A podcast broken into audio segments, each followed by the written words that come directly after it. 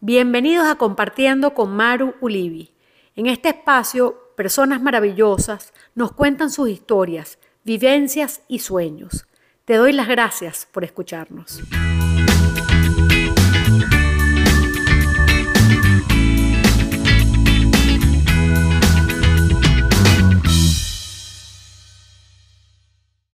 Hola, muy buenas tardes. Gracias por estar aquí. Gracias por escucharnos. Hoy tenemos a una invitada muy especial que ha hecho una labor bellísima con niños en riesgo en Venezuela. Eh, estoy muy contenta de que Erika haya aceptado esta invitación. Quiero comentarte que el 29 de junio, martes a las 6 y media de la tarde, voy a tener un masterclass donde te puedo ayudar a ti a construir eso que sueñas. Erika Spielman, estamos esperando que se conecte y nos va a conversar todo sobre hogares Obama. Hola Erika, ¿cómo estás? Hola María Eugenia, ¿cómo estás? Gracias por la invitación al programa. Bueno, y gracias a ti por, por aceptar la invitación y gracias bueno, bueno, porque nos has dado este tiempo que sé que estás súper ocupada y bueno, que nos hayas dado este ratico y este espacio. Bueno, te quiero presentar primero para los que no la conocen, que creo que es un poco difícil que no la conozcan. Erika Spillman, de Pardo, es venezolana, es, nació en Caracas, estudió educación y realizó diplomado en psicología positiva en la Universidad Metropolitana. Ha realizado pues muchísimos talleres de organización, de déficit de atención, de hiperactividad, eh, además de todo esto, es fundadora y presidenta de lo que es Hogares Bambi, que muchos de ustedes lo conocen y los que no lo conocen lo van a conocer hoy. Es una asociación civil donde ella, además de ser la presidenta, administra la institución y ella trabaja con pues muchísimos, muchísimos niños que están en situación de riesgo en Venezuela. Eh, tiene 20, están celebrando los 25 años de esta maravillosa institución y, en esta, y ahí le pueden prestar, le prestan atención a pues cantidad de niños que están en riesgo. Actualmente pues cuenta con cinco casas hogares y tienen más de 200 niños. Bueno, de verdad que hay que aplaudir la labor que has emprendido desde hace tanto tiempo aquí en Venezuela. Quisiera para empezar, Erika, que nos contaras un poquito de ti y de tu infancia. Mira, bueno, yo este, soy hija de una venezolana con un médico suizo. Desde chiquita crecí, primero, bueno, mi papá viajó mucho por Europa, África, eh, Colombia y quizás de ahí que crecí pues en esa parte de ayuda social que mi papá tanto me enseñó de su parte médica, en, bueno, conociendo, trabajando en, poblados en África, en poblados en, Colombia. Eh, bueno, tuve una, una infancia eh, muy, digamos, muy bonita y donde conocí mucho la realidad de, muchas partes del mundo, que creo que esa parte me llevó a mi trabajo actual de hoy en día. Pues mi papá me enseñó mucho de esta parte de ayudar a los demás y de el servir que tanto me gusta. Eh, yo te conozco, pero por, eh, y sobre todo a través de, tu trabajo, me gustaría que conversaras un poco de este amor que sientes por cuidar, por proteger, por acompañar a estos niños que están en una situación tan vulnerable y que nos contaras un poquito más. Ya dijiste que creías que venía de tu padre, pero podrías contar un poco más cómo surge esta idea.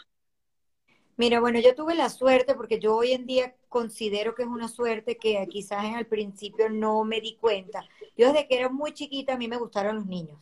O sea, yo a los 12 años monté mi primer vacacional en donde yo vivía y los niñitos de la residencia eran mis primeros niños y estuve muy clara desde el inicio que lo mío eran los niños y la educación. Y Después este, empecé a trabajar de voluntariado en diferentes instituciones aquí en Venezuela entré a la Universidad Metropolitana este, a estudiar educación. Hace poco tuve un reencuentro con unas amigas del colegio y todas me decían, es que yo me acuerdo cuando tú estabas en bachillerato y tú decías que tú ibas a, a trabajar por los niños y la infancia en Venezuela. Y mírate aquí 30 años más tarde y todas nos recordamos de esas conversaciones que tuvimos de, hace, de hace tanto tiempo. Definitivamente yo, gracias a Dios, estuve claro desde muy, desde muy joven qué era lo que me gustaba y me dediqué a eso. O sea, primero, como te dije, trabajé de voluntariado en muchas instituciones eh, aquí en Venezuela, de, había instituciones religiosas, instituciones del Estado. Cuando entré en la Universidad Metropolitana estudié educación y luego mi tesis de grado fue Hogar Bambi. Y todavía hoy en día mis hijos me echan broma porque yo veo un niñito, mientras todos están viendo algo diferente, yo estoy pendiente de los niños que están alrededor de uno. O sea, definitivamente es lo que más me gusta y es mi proyecto de vida, seguir con estos niños. Mucha gente te pregunta que si es muy duro y la realidad de estos niños es sumamente fuerte y de verdad que he ido, como digamos, uno ha ido cambiando la visión desde lo que yo hacía cuando tenía 12, 13, 15 años, estudié en la universidad, a lo que ahorita, que después de 25 años de Hogar Bambi. Pero aunque sea muy fuerte el trabajo que hacemos con estos niños y las realidades de estos niños, yo siempre digo que yo lloro cuando llegan a Hogar Bambi y el día que salen de Hogar Bambi, yo estoy feliz porque salen para bien. O sea, definitivamente se puede hacer un gran trabajo con los niños. Dijiste que esta idea o este surgió desde muy pequeña, pero dices que cuando hiciste tu tesis de grado, tu tesis fue sobre lo que es hoy en día Hogar Bambi. ¿Nos puedes contar cómo fue ese proceso y cómo pasa de una tesis a una realidad que es hoy? Mira, hace poco justamente agarré la tesis, sí, porque este, mi, mi, mi tesis de grado de educación fue este, justamente montar una casa hogar. Eso yo lo que quería era abrir una casa hogar para niños, en aquel momento uno los llamaba abandonados, ahora ellos son privados de sus familias, este, y realmente la realidad de lo que fue en la tesis, hace poco la revisé, era totalmente diferente a lo que es ahora, pero eso fue lo que me dio el impulso. Inclusive hay una anécdota que mis amigas se ríen mucho de mí porque cuando yo quería abrir Hogar Bambi, lo primero que hice, bueno, usted tiene que hacer una, eh, una junta directiva, usted tiene que constituir la asociación civil y usted necesita cuatro personas. Yo decía, ¿de dónde saco cuatro personas? Yo estaba sola, acababa de terminar mi tesis y, agarré, o sea, convoqué a mis cuatro mejores amigas y le digo, bueno, ustedes de esto no se van a salir.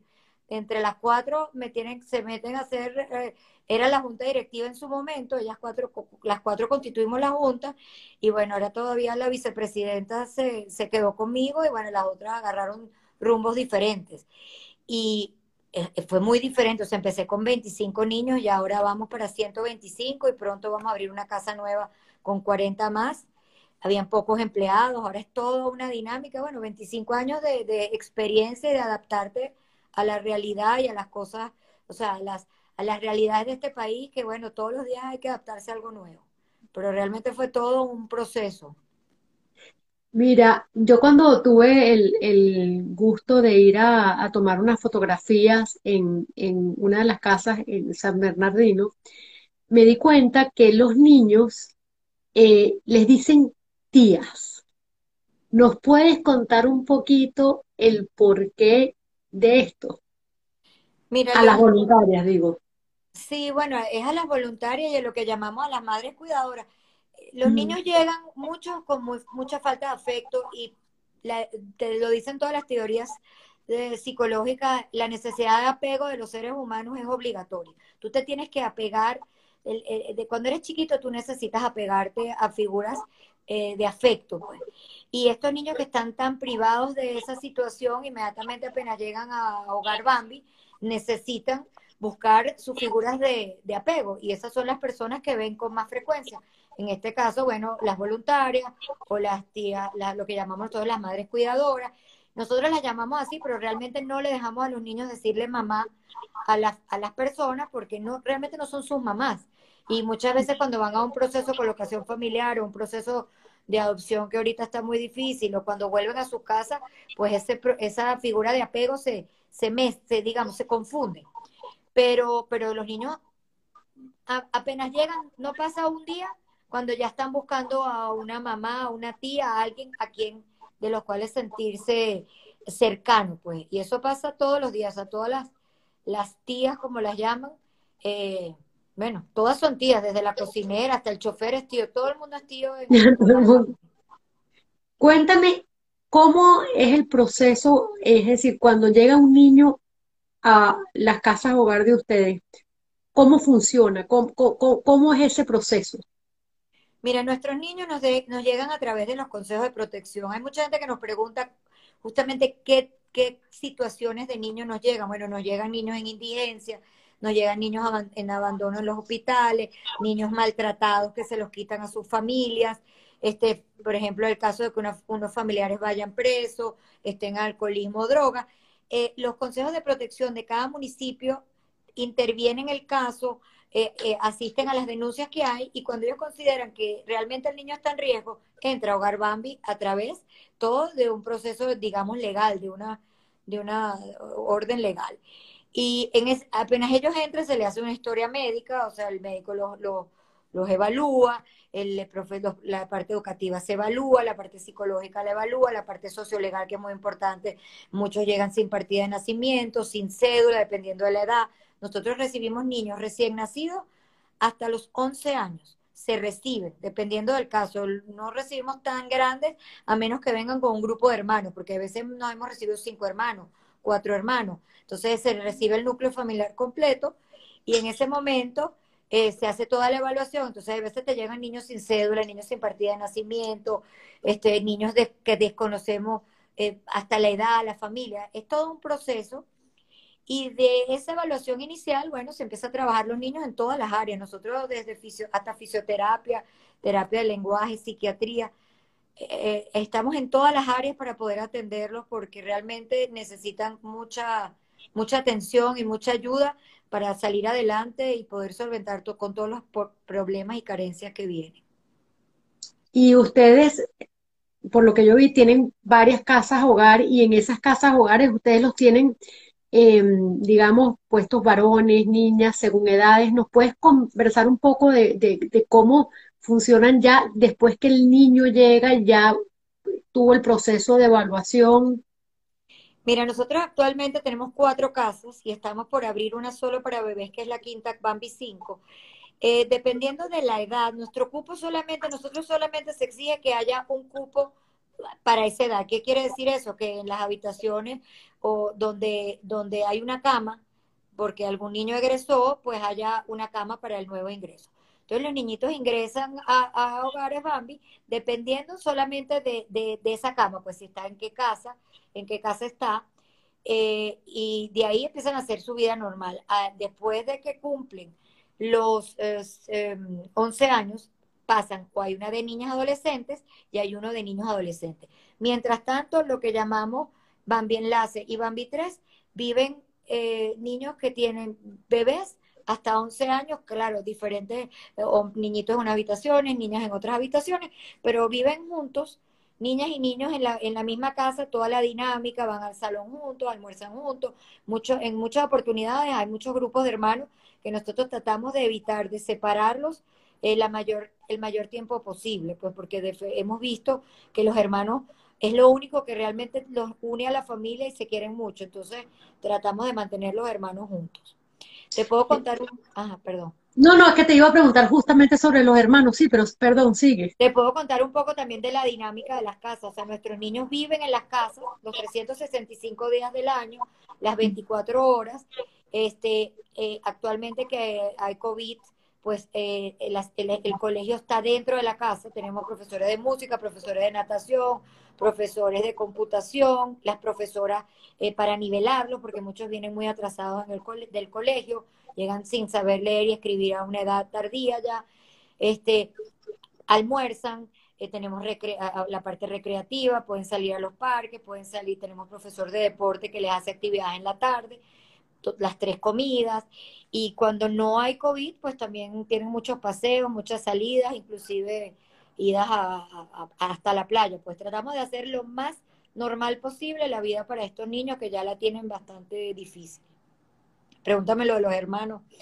yo, eh, eso quería saber, que cómo haces, por ejemplo, si te llega, dijiste que te llegan unos hermanitos, no sé, serán dos, tres, cuatro, no sé hasta, hasta qué número de hermanos has recibido. ¿Cómo es ese proceso? Porque a veces en familias son eh, que, tienen padres distintos, madres distintas. ¿Cómo manejan ustedes toda esa dinámica eh, familiar? Porque es, es una dinámica complicada, además de que no están los padres, ¿no? Sí, es complejo. La verdad, la verdad es que uno de los trabajos más complejos porque además tú ves que son, los hermanos normalmente son muy unidos. Entonces, claro, hay momentos en que ya son adolescentes y los tienes que llevar a otras casas. Hay veces, nosotros hemos recibido hasta cinco hermanos.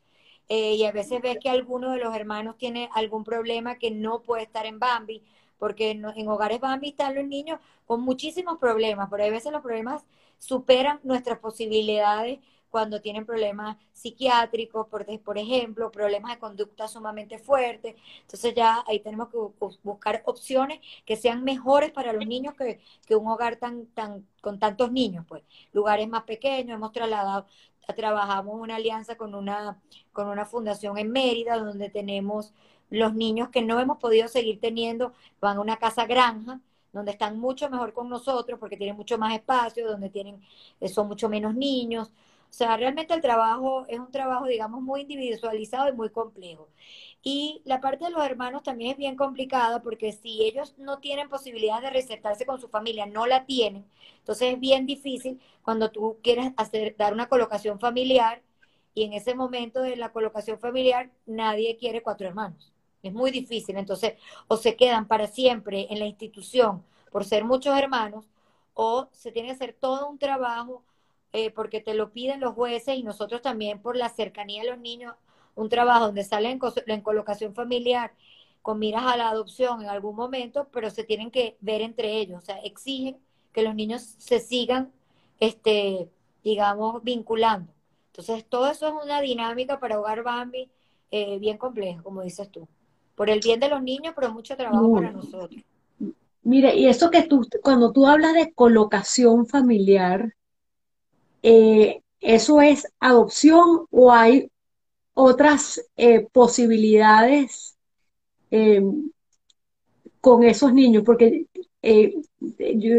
una, bueno, una de, una de tus voluntarias que a mí yo sé que a veces hay oportunidad de algún niño que se lo pueden, si es una persona, digamos que ustedes consideran, se lo pueden llevar a, su casa los fines de semana o, pueden llevarlo a paseo. ¿Cómo funciona eso? Y no sé si es una, o sea, ¿nos puedes conversar un poco sobre eso? Mira, en Venezuela actualmente el programa de adopción como tal está o parado o muy lento. O sea, realmente está muy complicado. Entonces, tenemos nosotros en Hogar Bambi desde hace unos años por la necesidad, este, se inscribieron en las alcaldías unos programas de colocación familiar. Eso es como una familia sustituta, lo que los Estados Unidos llaman los foster parents. Esas familias sustitutas, es, con todo el estudio del caso, el cual es bien profundo, dependiendo que ya sabemos que los niños tienen muy poca probabilidad de salir, que no existe nadie, se van en familias sustitutas evaluadas y, y, digamos, eh, entrenadas en talleres de padres, este, muy bien, eh, eh, bueno, sí, muy bien, digamos, muy bien evaluadas, se le da a los niños en, en, colocación siempre y cuando a través de los tribunales otra vez se presenta al juez el caso y se van a vivir con estas familias sustitutas.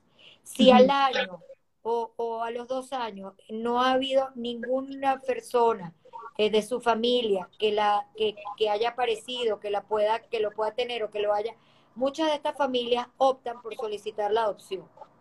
Entonces estos niños ya después pasan a lo que es un proceso de adopción en, en, en Venezuela. Y en este caso tenemos muchas, muchos casos. Nosotros tenemos, eh, este, en este programa de familia sustituta, casi todos los meses colocamos niños. Este, claro, volvemos, todo, tienen que hacer todos unos trámites legales y el gobierno, y los gente del gobierno trabajan de la mano con nosotros y avalan todo esto y nos le hacemos seguimiento y todo. Pero realmente ha, sido muy exitoso el programa y ha ayudado mucho a que los niños no se queden institucionalizados. No, es que me parece una maravilla porque le, le, están regalando a esos niños una oportunidad de familia. y no, no una institución. Aunque es una maravilla lo que ustedes hacen, de, realmente yo vi cómo funcionan y es una cosa, las, todas las, las personas de, de Hogares Bambi creo que tienen el corazón que, que no cabe en ninguna parte, tienen un corazón hermoso y enorme. Eh, cuéntanos un poco, porque de, cómo funcionan el voluntariado, porque sé que tienen un equipo muy lindo. Eh, ¿qué hace una persona que, que nos está escuchando o que y, que quiere ayudar desde, lo, desde enseñar algo, cuidar, ser voluntario? ¿Qué tendría que hacer? Mira, nosotros tenemos un programa de voluntarios bastante bueno, eh, bien consolidado. Tenemos una, a una voluntaria de hace muchos años, Karina Store, que es nuestra jefa de voluntario y que montó el voluntariado. Eh, habría que escribirle a voluntarios. No se oye. No se Esta persona, Ah, perdón, Erika, se te fue el audio, pero ya volvió. ok, eh, arroba eh, voluntariado arroba hogarbambi.org. Karina, eh, con muchísimo gusto, va a recibir todas las personas interesadas. Se le hace un día de inducción, porque es muy importante que antes de entrar a trabajar con los niños conozcan lo que hacemos, conozcan cómo los niños se acercan a las personas, porque eso pasa mucho que los niños se le hacen preguntas y hay que saber qué contestarles, porque hay o sea, es todo un entrenamiento que de repente las personas a veces no entienden. A mí me dicen, bueno, pero ¿por qué tengo que hacer entrenamiento? Un entrenamiento corto, pero es un poco conocer lo que hacemos y también conocer cómo ma manejar a los niños, qué se puede, qué no se puede. Ay, préstame tu celular, ay, déjame ver tu cartera, ay, dame algo. Cómo manejar todas esas cosas que, que ya tenemos un entrenamiento, porque bueno, nuestros niños vienen de situaciones de, de, de calle y de otras cosas que hay que saber manejar antes. Entonces, pero todos los que quieran ser voluntarios, están bienvenidos eh, a escribirnos y a, y, a, y a, escribirle a Karina y ella seguro les va a dar respuesta y van a, eh, nosotros vendemos en todas las áreas de voluntariado, directamente con los niños o en el área administrativa, diseño gráfico, cantidad de cosas que también pueden sumarse a Hogar Bambi. Mira, te iba a preguntar, porque yo te escucho hablando y hablando, y yo digo, bueno, pareciera que tienes un personal eh, grande, mucho será voluntario, pero mucho será pagado. Y pregunto, ¿y de dónde sacan el dinero para poder hacer todas estas maravillas de obra que hacen? Porque todos sabemos que ni tú ni yo creo que tenemos una matica de plata por ahí sembrada que, que bueno, ese, la, ese, es el trabajo más complejo. O sea, yo que a mí no me gustan los niños y yo me encanta pasar el tiempo con ellos, mi trabajo cambió ahora a ser recaudadora. Ese es el gran trabajo que hago eh, bu buscando los fondos. Hay muchas fundaciones en el extranjero que nos apoyan, pero también hay mucha gente este, natural, o sea, muchas personas que apadrinan niños. Tenemos el programa Padrinos, que puedes apadrinar a un niño parcial o totalmente. Puede la empresa. Este, yo sé que tú tienes mucha gente, muchos seguidores en Estados Unidos, son grandes. En Estados Unidos hay muchos venezolanos este, que están buscando muchas veces a quién, cómo ayudar en Venezuela, gente seria, gente que quiere, que, bueno, que uno puede, digamos, mostrar lo que hacemos. Y ese es mi trabajo todos los días, este, pidiendo, mandando email, mandando, este, mandando cartas a la gente. Eh, hay muchas formas de ayudar. Nosotros en nuestra página, en Estados Unidos, ahorita a través de Bambi International Foundation, que es nuestra fundación en Estados Unidos, y que tiene, es una public charity, tiene la 501C, 501C3, eh, hemos estado consiguiendo donaciones y nos ha ido bien en Estados Unidos, pero es lo que digo, todos los, ahora van a ser 40 bebés más, todos los días necesitamos más dinero, en Venezuela todos los días es más costoso y cada día hacemos más trabajo del Estado, cosa que nosotros, eh, antes había cierta ayuda, o digamos, antes la gasolina no se pagaba, eh, antes el Estado, por lo menos en la parte de salud, algunas vacunas daba, y todo eso ha ido se asumiendo, y bueno, nosotros, eh, nuestros niños tienen que estar bien, más y más trabajo, más llamadas, más cartas, más visitas, más entrevistas, más entrevistas, todo lo que podamos hacer para lograr cubrir este programa que tanto hace falta en Venezuela. Mira, tendrías, me encantaría si pudieras eh, contar alguna anécdota así que con algún niño que haya sido, yo sé que lo que dices, que amas a todos los niños, pero digamos si te hay alguna cosa así que te haya en estos 25 años, ese bebé o ese niñito que, que, que te haya marcado de una forma distinta. ¿Tendrías alguna que contar? Mira, tengo una que me encanta que siempre cuento. Nosotros teníamos un niñito que llegó como de cinco años llamado Milton. Apareció en una plaza y, Milton llegó a Hogar Bambi. Eh, lo llevaron a un dentista porque venía con una situación muy mala de, dentadura y la dentista con el tiempo se enamoró de Milton, hizo todo el proceso, en esa, en esa época todavía era con una adopción en el INAM y ella habla conmigo y me dice, mira, yo le quiero cambiar el nombre a Milton. Yo le digo, no, el Milton tiene cinco años, seis años. Tú no le puedes cambiar a un niño de seis años su vida un nombre.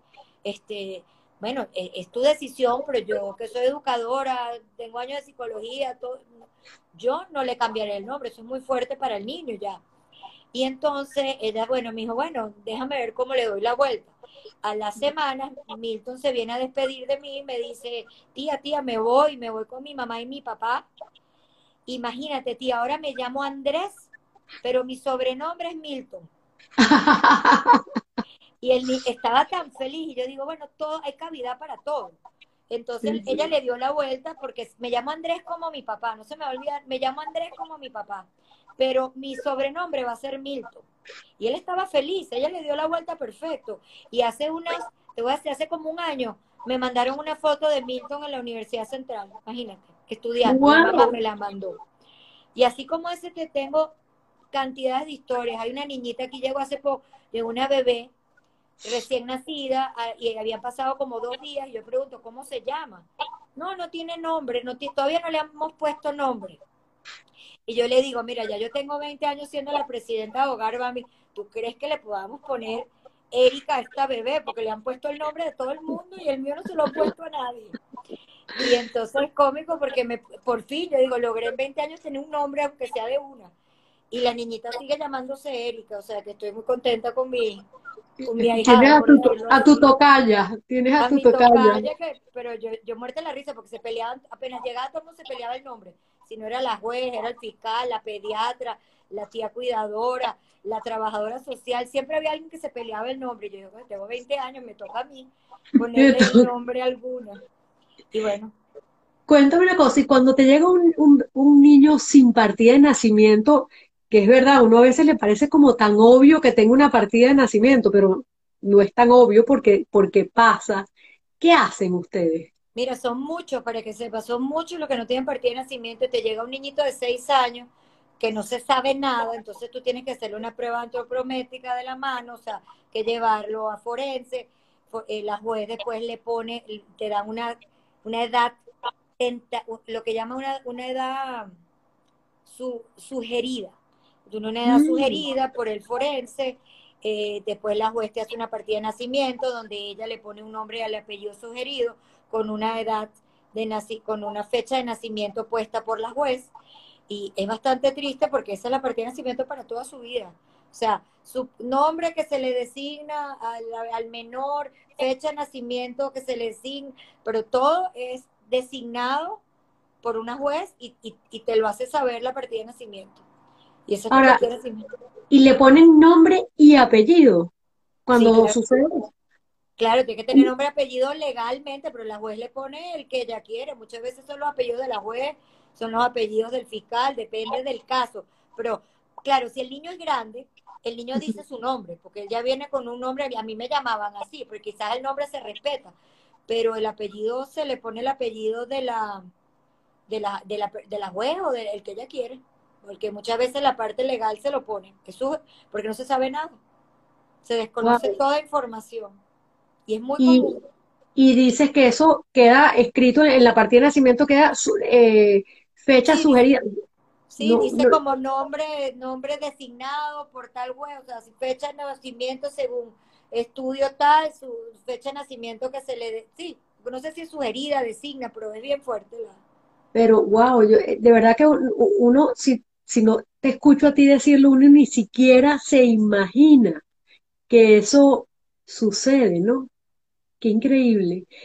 Y todo ese equipo que trabaja eh, con ustedes, por ejemplo, dijiste que lo atendía un pediatra, me supongo es que cuando llega el niño, esos, esos pediatras le hacen una revisión, me supongo que completa ese bebé o a, ese niño, y ustedes ahí evalúan cuáles son las condiciones en que llega. Es correcto, ¿no? Es, eso es la, sí, y hace todo un informe y, y dependiendo tiene que ir al neurólogo, se manda al neurólogo, si tiene que ir al, al eh, operamos niños muy comúnmente de, de formaciones, ¿sí? tenemos casi una cirugía al mes, el mes que menos tenemos. Entonces, porque desde una hernia hasta una manito que nació eh, con una con, con, algún problema este de pierna, por ejemplo, porque Muchos de estos niños los abandonan porque tienen algunas dificultades y para los papás es una carga, es un trabajo, es un costo. Tienes varios hijos y tienes uno especial o tienes alguno con algún problema, entonces es más fácil dejarlos en los hospitales que, que bueno, que tener que atender al niño, tener que pagar todos los gastos que tienen. Entonces son mucho más los niños que llegan con problemas que los que llegan sin problemas. Te voy a hacer una pregunta que que si no la quieres responder no importa. Pero así como nos contaste ese, el, caso de Milton, que por favor quiero conocerlo, me encantaría y felicitarlo por su logro universitario. El caso más triste que has recibido. Mira, recibí un niño tengo un, tenía un grupo de hermanos, por ejemplo, y, uno de los grupos de hermanos había perdido ah, con una bala perdida, eh, tenía una bala alojada en el cerebro, el cual hizo que, que, se quedara ciego de un ojo.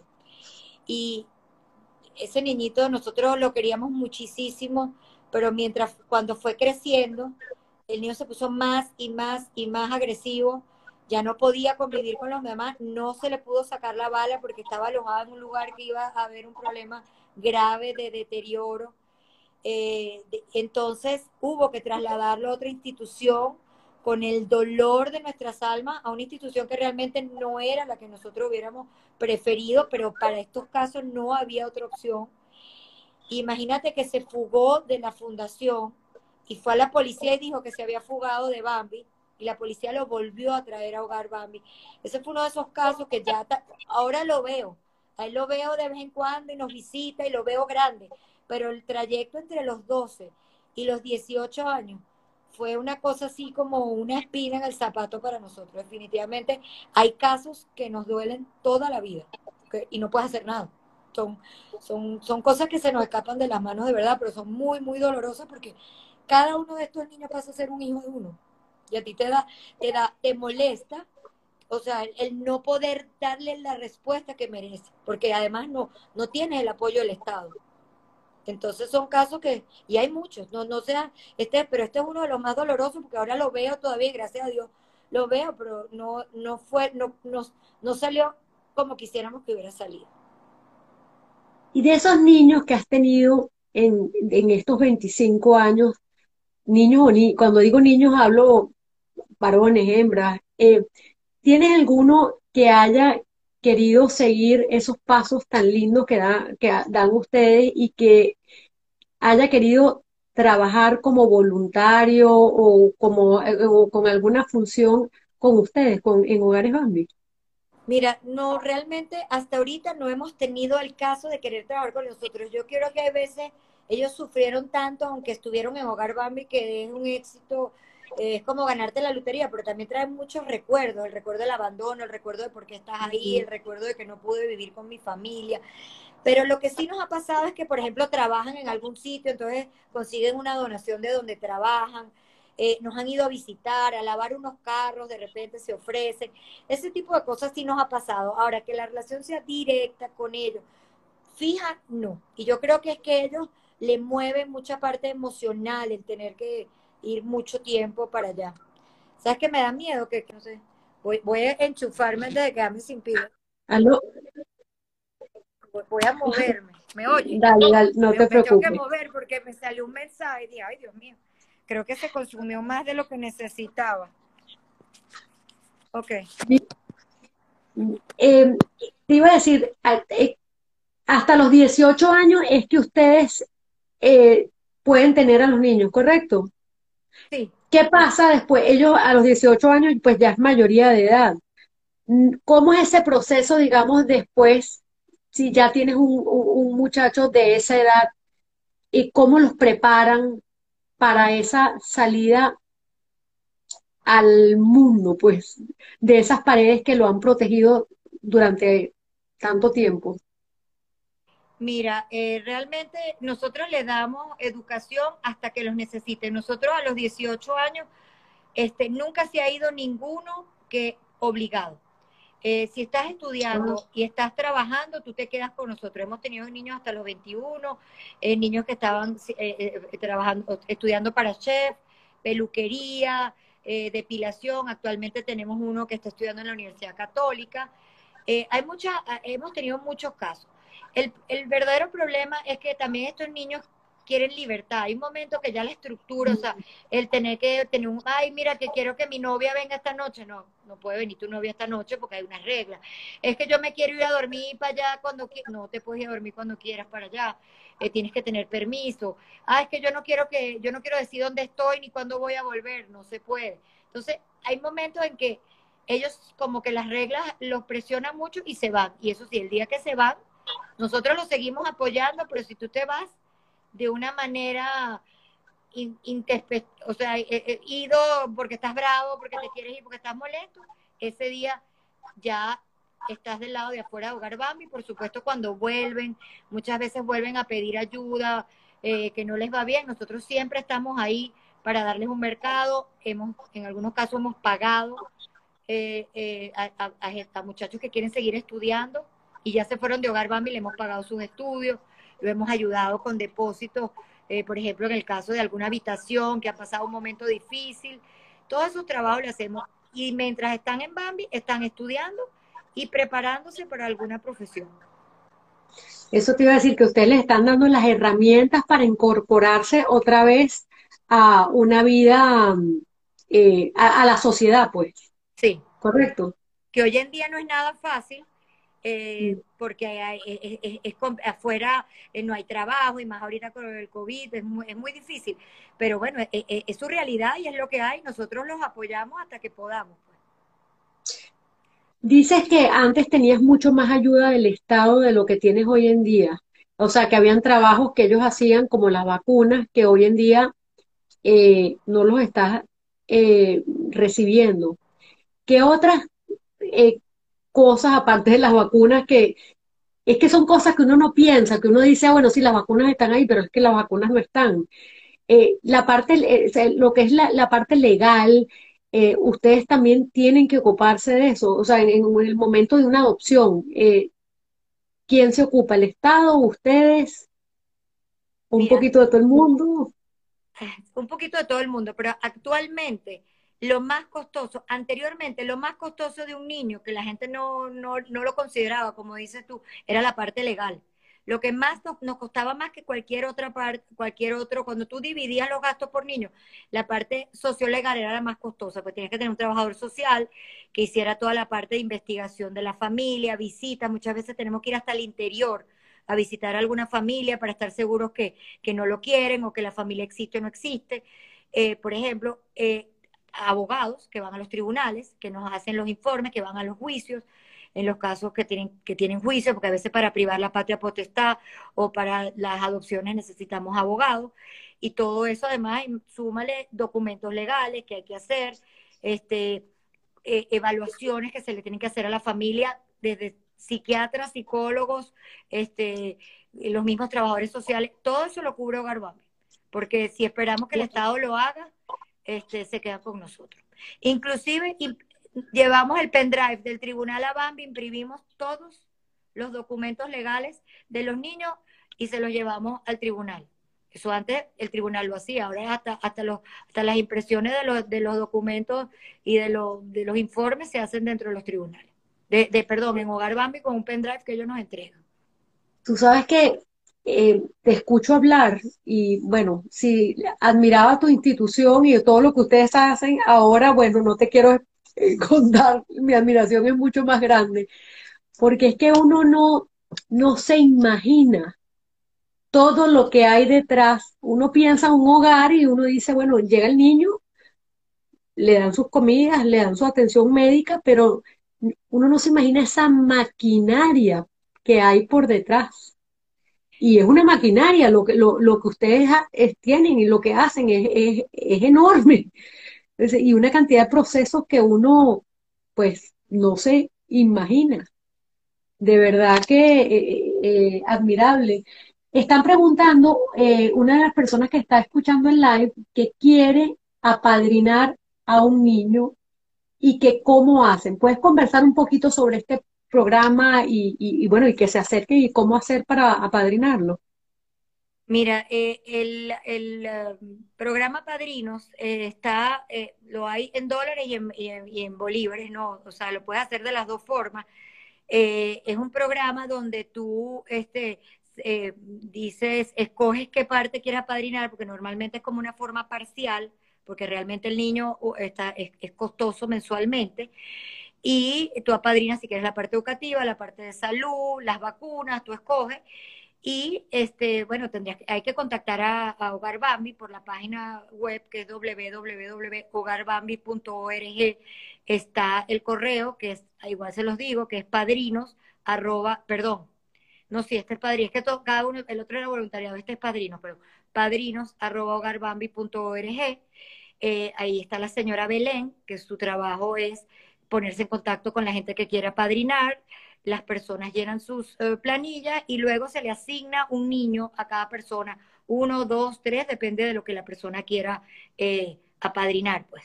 Eh, y está en contacto, se le hace dos veces al año, se le hace, digamos, un informe del niño, este, lo del Día de la Madre, el Día del Padre, en Navidad va a recibir su tarjetica de su ahijado, dependiendo, por supuesto, si es bebé, si es mayor, si es adolescente.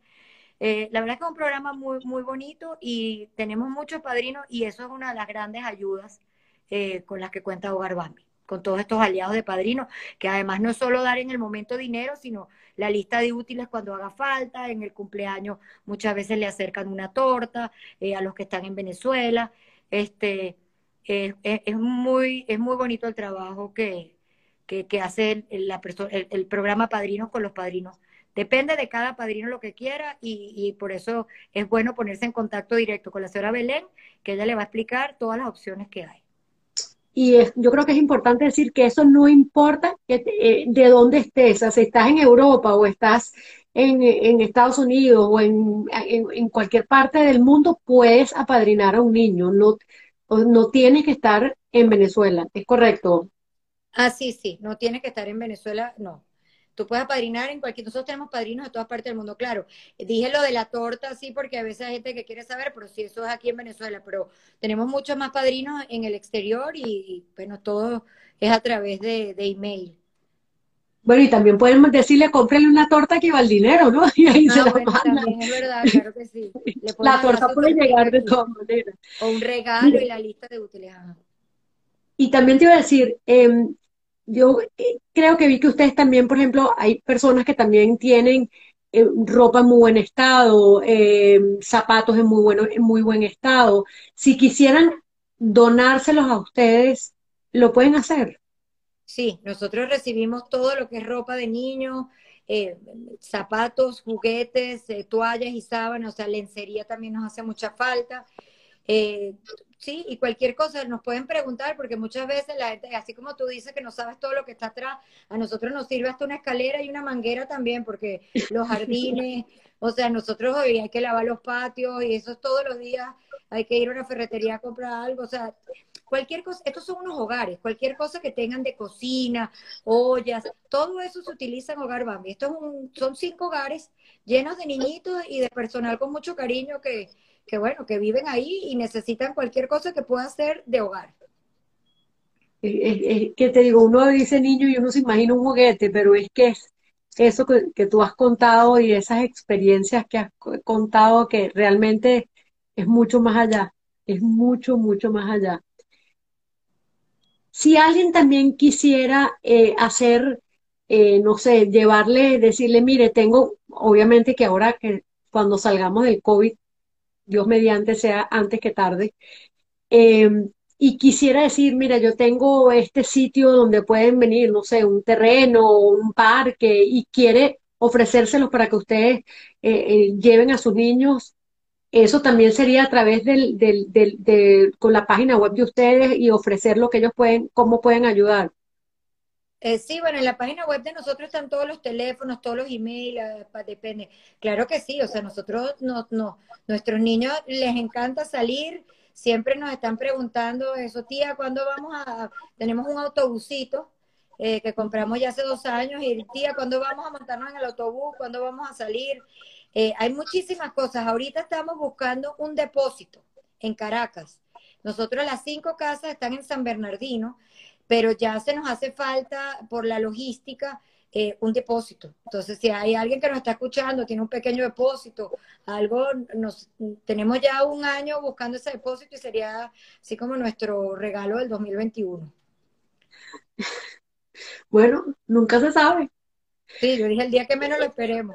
Así es. Mira, ¿y cómo han hecho con el COVID y, y, y, con todo el personal que trabaja con ustedes y cómo les ha afectado el funcionamiento de sus casas esta pandemia? Eh, eh, realmente eh, una de las cosas más graves que hemos tenido es que los costos han subido muchísimo por el COVID, justamente, porque cada personal que tiene gripe, que tiene cualquier, cualquier cosita, se siente mal, le molestan los ojos, la, la, la pediatra la devuelve y es una suplente. Entonces, sobre todo al inicio de la pandemia, pagamos cantidades, hubo, mucha suplencia porque el personal tiene que venir a trabajar no puede cerrar la institución y este, hubo que suplir mucha gente que algunos sí tuvieron coronavirus y otros no, pero siempre, por, por lo menos hasta diciembre, hubieron por lo menos 20 suplentes al mes y eso hubo que pagarlo porque se pagaba doble el suplente.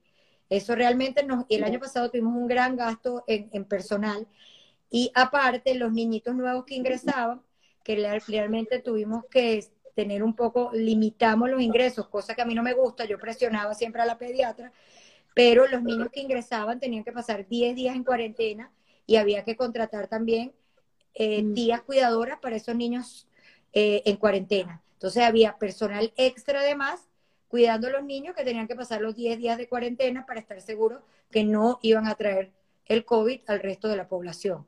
Entonces, bueno, el incremento de costos ha sido, eh, fue, fue bastante alto. Ya para este año logramos mejorar un poco más eh, esa parte, pues sabemos un poco más manejarnos y, y, como hubo tantas personas con coronavirus el año pasado, ya nuestra población ya ha tenido, pues digamos, cierto, hay un grupo grande que ya tuvo. Mira, dijiste que vas a abrir una casa y ya nos queda poco tiempo, pero quisiera que nos contaras de esa casa nueva que van a ser puros bebés. Esos bebés ya los, eh, los tienen, están con ustedes. Eh, cuéntanos un poquito de ese proyecto que me parece una belleza. Mira, este, los años de, trabajo nos han dado, eh, bueno, uno va cada año adaptándose a las necesidades que uno va viendo de tanto de los niños como del país, como de los empleados. Y de, de eso ya tenemos 14 niños, tenemos una, digamos, un área de 14 niñitos, bebés, mayor, hasta dos años, pero nos hemos dado cuenta que la demanda es altísima, los niños pequeños son los más vulnerables, porque ya un niñito que habla, camina, se puede un poco defender, también son vulnerables, por supuesto, pero un bebé que habla te dice, tengo hambre, tengo sed, no me han dado de comer, estoy perdido, estoy solo. Estos los bebecitos en dos, tres días se mueren si no los atienden, si no les da de comer, si no, entonces, o si las madres, muchas veces la leche la leche, las fórmulas son muy costosas cuando las madres les dan eh, otro tipo de alimentación como sopas y realmente los niños se enferman muy rápido. Entonces, esta, esta, esta, hemos descubierto que esta edad es muy vulnerable y los niños llegan muy, muy enfermos a Hogar Bambi. Entonces decidimos abrir estos 40 cupos nuevos. Bueno, son, realmente ya tenemos 14, serían 26 cupos nuevos que van a estar, que, vamos a mudar a una casa donde van a estar todos los niñitos de cero a, dos años. Y vamos a abrir estos cupos nuevos justamente porque hay mucha demanda de esta edad.